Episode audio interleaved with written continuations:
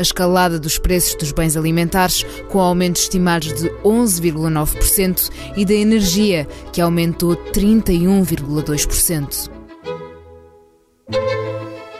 Viva! Está com o Expresso da Manhã. Eu sou o Paulo Baldaia.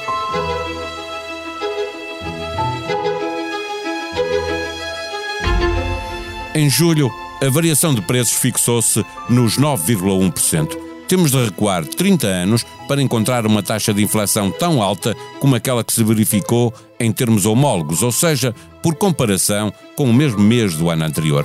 O Banco Central Europeu já anunciou uma subida de taxa de juros e tem previsto novo aumento da taxa diretora para a reunião de setembro para combater a inflação.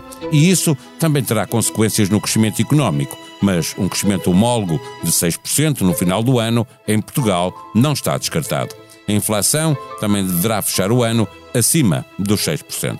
A conjugação do valor do PIB e da inflação é que determinam por lei quer o aumento das pensões, quer o indexante de apoios sociais para o ano seguinte. Na edição do Expresso deste fim de semana, várias fontes apontam para um acréscimo de despesa só com pensões na ordem dos 2 mil milhões de euros, a que se podem juntar talvez mais mil milhões com o aumento do subsídio de desemprego, de doença, o rendimento social de inserção, abono de família e outras prestações cujo valor é determinado pelo IAS. 1,5 pontos percentuais de acréscimo de despesa, quase toda ela fixa. A Europa deixará que Portugal siga este caminho? Para responder a esta pergunta, conversamos com o professor João Duque, colunista da SIC e do Expresso. O Expresso da Manhã tem o patrocínio do BPI. Eleito o melhor banco em Portugal em 2022 pela revista Euromoney, nos Euromoney Awards for Excellence 2022. Este prémio é da exclusiva responsabilidade da entidade que o atribuiu. Banco BPI SA, registado junto do Banco de Portugal sob o número 10. Viva professor João Duque, os dados provisórios que foram conhecidos no final da semana, eh, com a inflação homóloga acima dos 9% e a economia a estagnar no, no trimestre face ao trimestre anterior, eh, colocam de alguma forma em causa as previsões para o final do ano? Bom, depende das previsões. Quais previsões? As previsões do governo ou as previsões feitas recentemente? Há, há muitas previsões. Olhando para, olhando para, para os de governo, obviamente, que é quem, quem vai eh, eh, ter que dar seguimento depois às políticas com base nestas eh, previsões que existem. Se nós olharmos para a previsão que o governo fez para elaborar este orçamento, uh, ele vai ser superado. O, o governo vai ser superado e vai ser superado pela positiva em termos de crescimento da economia, mas com uma característica, acho eu, que vai ser muito diferente ao longo do ano. E, portanto, no cômputo geral, nós vamos ver um ano que vai crescer bastante mais do que aquilo que o governo tinha previsto. E muito em especial por três ou quatro fatores. Primeiro, o primeiro trimestre, que teve um crescimento absolutamente extraordinário, absolutamente anormal para aquilo que é a economia portuguesa, mas que também adivinha de um facto que era de uns anos anteriores muito negativos. E, portanto, isso, isso leva a que o crescimento verificado uh, no primeiro trimestre deste ano se deva a esse efeito de termos vindo de um primeiro trimestre mais negativo em 2021. E, portanto, uh, por esse facto, nós uh, temos agora o benefício tivemos este grande benefício do primeiro trimestre de 2022. Uma espécie, de, deixa-me interromper só para perguntar se é uma espécie de mola uhum. que foi tão abaixo, tão abaixo, que o salto tinha que ser é, uh, tão é, maior. É, é, é, um bocado isso, é um bocado isso. Uh, e portanto o primeiro trimestre, mas, mas mesmo assim o primeiro trimestre foi extraordinariamente bom. O segundo trimestre uh, continua um pouco na senda, já não tão bom, já não tão positivo, porque de facto o segundo trimestre do ano passado também já tinha, tinha tido outro tipo de, de comportamento e portanto o crescimento já não era tão forte. Mas, de qualquer das formas, há uma coisa que se nota, e nós portugueses temos notado, a economia portuguesa internamente voltou a estar muito ativa sob a pressão do turismo, e isso é muito positivo. Dado o facto do turismo ter um, uma presença tão grande na economia portuguesa, uh, ainda por cima com as exportações a terem algum re, reaquecimento, nós tivemos um segundo trimestre também bom. E o terceiro trimestre eu acho que vai também vai ser bom porque o turismo tem tido um comportamento muito bom, muito próspero e isso eh, por muito que outros setores e que algum consumo comece agora a deteriorar-se, de facto o turismo, quer de origem externa, quer também de origem interna, porque há muitos portugueses que pouparam bastante e, portanto, durante o confinamento e tiveram, e têm uma ânsia agora, quer dizer, é o primeiro ano em que há dois anos que nós não fazíamos um verão, digamos assim, normal. Livres, exceção, para, fazer o que queremos. É, com exceção de entrar nos transportes públicos ou nas farmácias, quer dizer, agora não me ocorre nada em que eu preciso usar máscara e que eu tenha que ter um cuidado extraordinário. E, portanto, esta sensação de liberdade foi, está a ser com um, uh, digamos, com um pé de meia feito à custa de, de uma poupança forçada. De termos estado separados, não é? É verdade, e portanto isto, eh, este terceiro trimestre ainda é Agora, naturalmente que as munições vão se acabando, e o que são as munições é a poupança feita e o rendimento que não sobe. Os juros que eram baixos e deixam de ser as, a, e, e, a, e, a, fatura do supermercado, quer dizer, é impressionante o custo de vida aumentar, imenso, com a energia já anunciada também a aumentar mais, é? ainda ouvimos agora mesmo, acabamos para de além ouvir. de 30% de aumento uh, uh, e que contribui para a inflação que temos hoje, e há a indicação de que vai haver aumentos brutais a partir do final de agosto. Não é?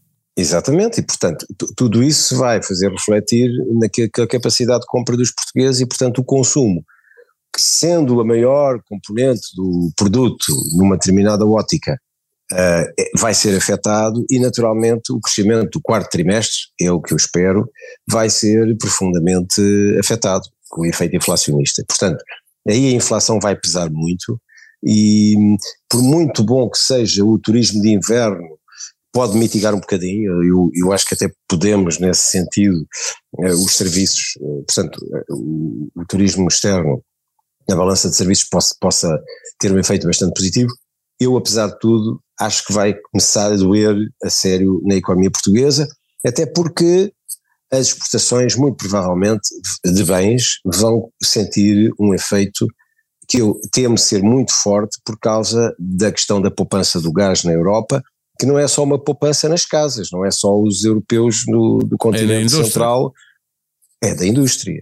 E quando a indústria começa a poupar e a cortar produto e produção, também começa a importar menos componentes, menos uh, produtos que mete na sua cadeia de valor, que nós uh, somos facilitadores, não é? Nós uh, contribuímos para essa cadeia de valor de produtos acabados, nomeadamente na Alemanha, na França, na Itália, etc. Portanto, o que eu, o que eu temo é que essa, esse arrefecimento forte da economia europeia, provocado ou acentuado com o gás, uh, para além daquilo que é o enquadramento geral, a economia americana também já está a começar a dar sinais de fraqueza, e portanto, dito isto, é muito provável que nós, eu diria que se subimos quase que ao céu no primeiro trimestre, quer dizer, a focinha. Acabemos o ano. A expressão, um ano a penar e a entrar no ano de 2023, 2023, da mesma maneira, da mesma maneira. E portanto, diga, é assim, para fazer uma súmula, o ano vai ser muito bom, em média, mas quase como aquele almoço em que estão dois à mesa, um come um frango e outro não come nada. Vamos acabar mal. Meio, mas vamos acabar é, mal. Ainda assim, a previsão do Banco de Portugal é que o ano acabe com um crescimento do PIB de 6%, a inflação também vai andar por lá, eh, e eu pergunto-lhe, o governo vai ter que gerir, tem uma, a edição do Expresso falava, lembrava que a aplicação da lei para o aumento das pensões com a inflação e o crescimento previstos, eh, significará um acréscimo de despesa na ordem dos 2 mil milhões de euros, mais uh, o que acrescentam as despesas com prestações que são terminadas uh, pelo IAS.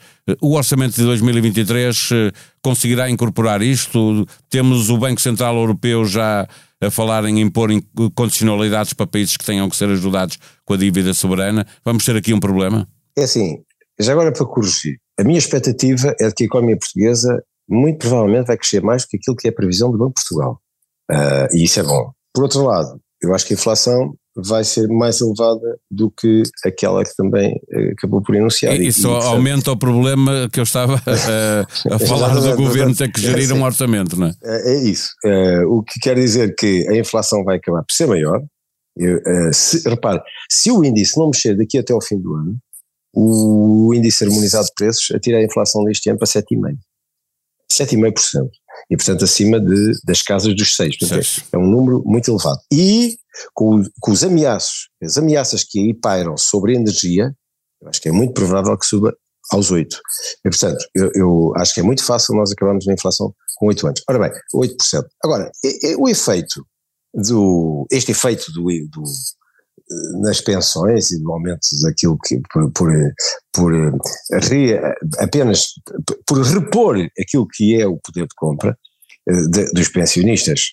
Um, tem aqui em boa verdade este aumento tem dois, dois componentes. Se lermos a lei a lei foi feita num enquadramento completamente diferente e não previa nunca previa que o crescimento de 3% uh, ou superiores a 3% fossem devidos à recuperação de uh, quedas como nós tivemos. E isso é muito importante porque uh, a lei diz que em anos que o crescimento seja superior a 3%, até há uma majoração em determinado tipo de, de pensões. Porque a ideia era esta. Se nós estamos a crescer sempre a 1%, 1%, 1,5%, quando crescermos 3%, oh, ah, é, é porque há dinheiro. Nunca se pensou que nós estamos a crescer acima dos 3%, em parte apenas só a recuperar aquilo que foi a queda de 2020. E portanto, este, nunca se colocou aqui, lá esse sim, desconto, é um não é?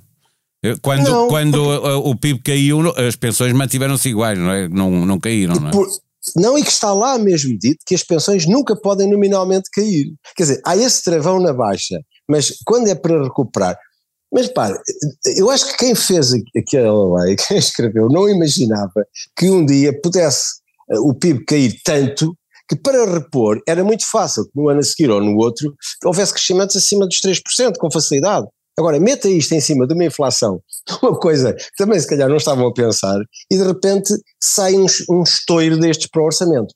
Agora, há uma coisa, atenção, que as pessoas que este ano não são aumentadas, chegam ao fim do ano com menos 8%. E 8% é um mês. Mas, cara, isto é assim. Sim, mas, mas é, a minha pergunta é, tem a ver com a componente política e a pressão que, que o Banco é Central lado. Europeu vai colocar sobre o governo português, eh, que tem que acrescentar, eh, eh, com os números que está a dar, 2%, do, 2 pontos percentuais do PIB de uma forma fixo no, no, no orçamento para esses anos seguintes. Não? É? Acha que é, o Banco Central é... Europeu deixará que o governo, não vamos voltar a ver essa uh, uh, lei uh, congelada como esteve em 2014? É possível que o Banco Central Europeu tenha uma forma de olhar para o problema diferente se somar o ano 2022 como 2023, porque o governo já leva mais de mil milhões de superávit absolutamente inesperados por via da inflação. A inflação tem sido um, Quer dizer, Mas o um governo diz que vai gastar esse dinheiro em, eh, em medidas eh, provisórias. Mas eh, não importa se vai, não sei se vai, se não vai. Primeiro, o governo disse que sim, o primeiro-ministro disse que sim no, no, no debate do Estado da Nação. Mas o Primeiro-Ministro promete muita coisa e daquilo que faz é outra. O PRR promete-se, promete-se, aprova-se, não sei o quê, e pagaram-se 700 milhões, de, dos milhares de milhões de euros que já se aprovaram, só se pagaram 700. Portanto, essa coisa do, do prometer, prometem-se todos os dias milhões, eh, estão prometidos, estão 16 mil milhões, há tantos milhões prometidos e a questão é essa, é se vão mesmo gastar. E o orçamento é uma peça que, efeitos uh, contabilidade nacional, é feita com base em pagamentos, é feita contabilidade uh, uh, nacional, há também os, a questão dos, dos, compromissos, mas eu estou para ver o que é que se vai gastar. Agora, se feito, pode haver aqui uma exceção, ao meu ver, e que é uma percepção que é entendível, se bem que o dinheiro possa ir para outros fins, que é o benefício que se tira este ano e a poupança que se fez em relação aos que são prejudicados, porque o Estado recebe à cabeça este ano um imposto, impostos absolutamente extraordinários e, e, e muito pesados por via apenas do mero crescimento dos preços, aplica-lhe 23% e aplica o IVA e cobra, cobra exatamente só por isto, enquanto que quem paga vai pagando, vai pagando cada vez mais e comprando cada vez menos. E, portanto, por esse efeito, eu acho que é compreensível que a União Europeia, a Comissão, tenha aqui um entendimento que é razoável perceber. Se isto fosse feito em períodos de dois anos, talvez já não houvesse este problema. Também, se calhar, o dinheiro não teria outra aplicação, mas já não havia este problema desta maneira. Já agora deixa-me dizer uma coisa. há umas pessoas que vão ser provavelmente terrivelmente prejudicadas. São aqueles que se aposentaram recentemente, ou melhor, que se aposentaram no início do ano 2022, porque esses não vão ser uh, atualizados, porque no ano a seguir a aposentação. Portanto, uh, a própria lei diz que durante o, quem se aposentar um ano antes não, não, é, não é atualizado. O que quer dizer que se há algum aposentado, se aposentou, por exemplo, em fevereiro ou em março, sofre com um ano de inflação, chega a janeiro, não é atualizado porque ainda não passou um ano, e vai andar mais um ano para ser atualizado. E repare, é atualizado depois a partir daí, numa base, numa base que não mexe. E, portanto, para o resto da sua vida de aposentado, ele teve o terrível azar de não ser mexido e vai sempre perder estes não sei quantos por cento, mas vão ser significativos. Portanto, um aposentado que se aposentou eh, este ano, eu temo que seja altamente prejudicado só por causa deste princípio. Porque não se, a ideia eh, não passava na cabeça de quem está a legislar que a, até o próprio ritmo de inflação pudesse ter este, este tipo de comportamento de, de, desta forma e, portanto, é, é, acaba por ser injusto e se calhar até deviam pensar nisso antes de, de, de, de no próprio orçamento, não sei, para, para, para, compensar alguma, de alguma forma estas pessoas. Mas pronto, dito isto, o orçamento vai ter que ser gerido com algum cuidado, mas lá está. Ainda vamos ver como é que vai, como é que vai ser o ano 2023, porque a própria dinâmica inflacionista que se está, atenção, que se, que se está a prever que não caia assim de um dia para o outro, vai continuar a gerar receita que é uma receita muito interessante para o orçamento e que, portanto, de alguma maneira compensa uma parte deste aumento de despesa significativo com o, só com o efeito da atualização de salários e pensões. Para ler em expresso.pt, carta aberta de uma grávida, um país que se gaba do SNS e de ter vacinado toda a população contra a Covid, não pode falhar nos partos. Sandra Santos está decidida a ter o seu filho Lucas em Lisboa, a mais de 140 km de casa, por se sentir mais segura assim.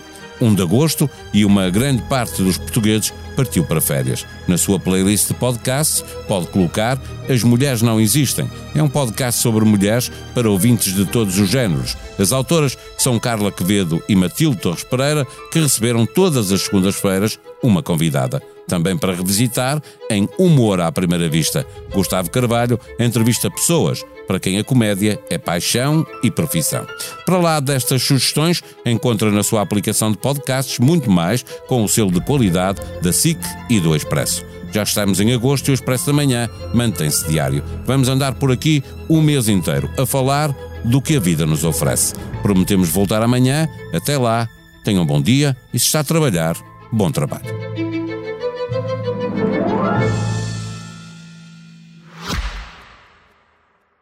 O Expresso da Manhã tem o patrocínio do BPI. Eleito o melhor banco em Portugal em 2022 pela revista Euromoney, nos Euromoney Awards for Excellence 2022. Este prémio é da exclusiva responsabilidade da entidade que o atribuiu. Banco BPI SA, registado junto do Banco de Portugal sob o número 10.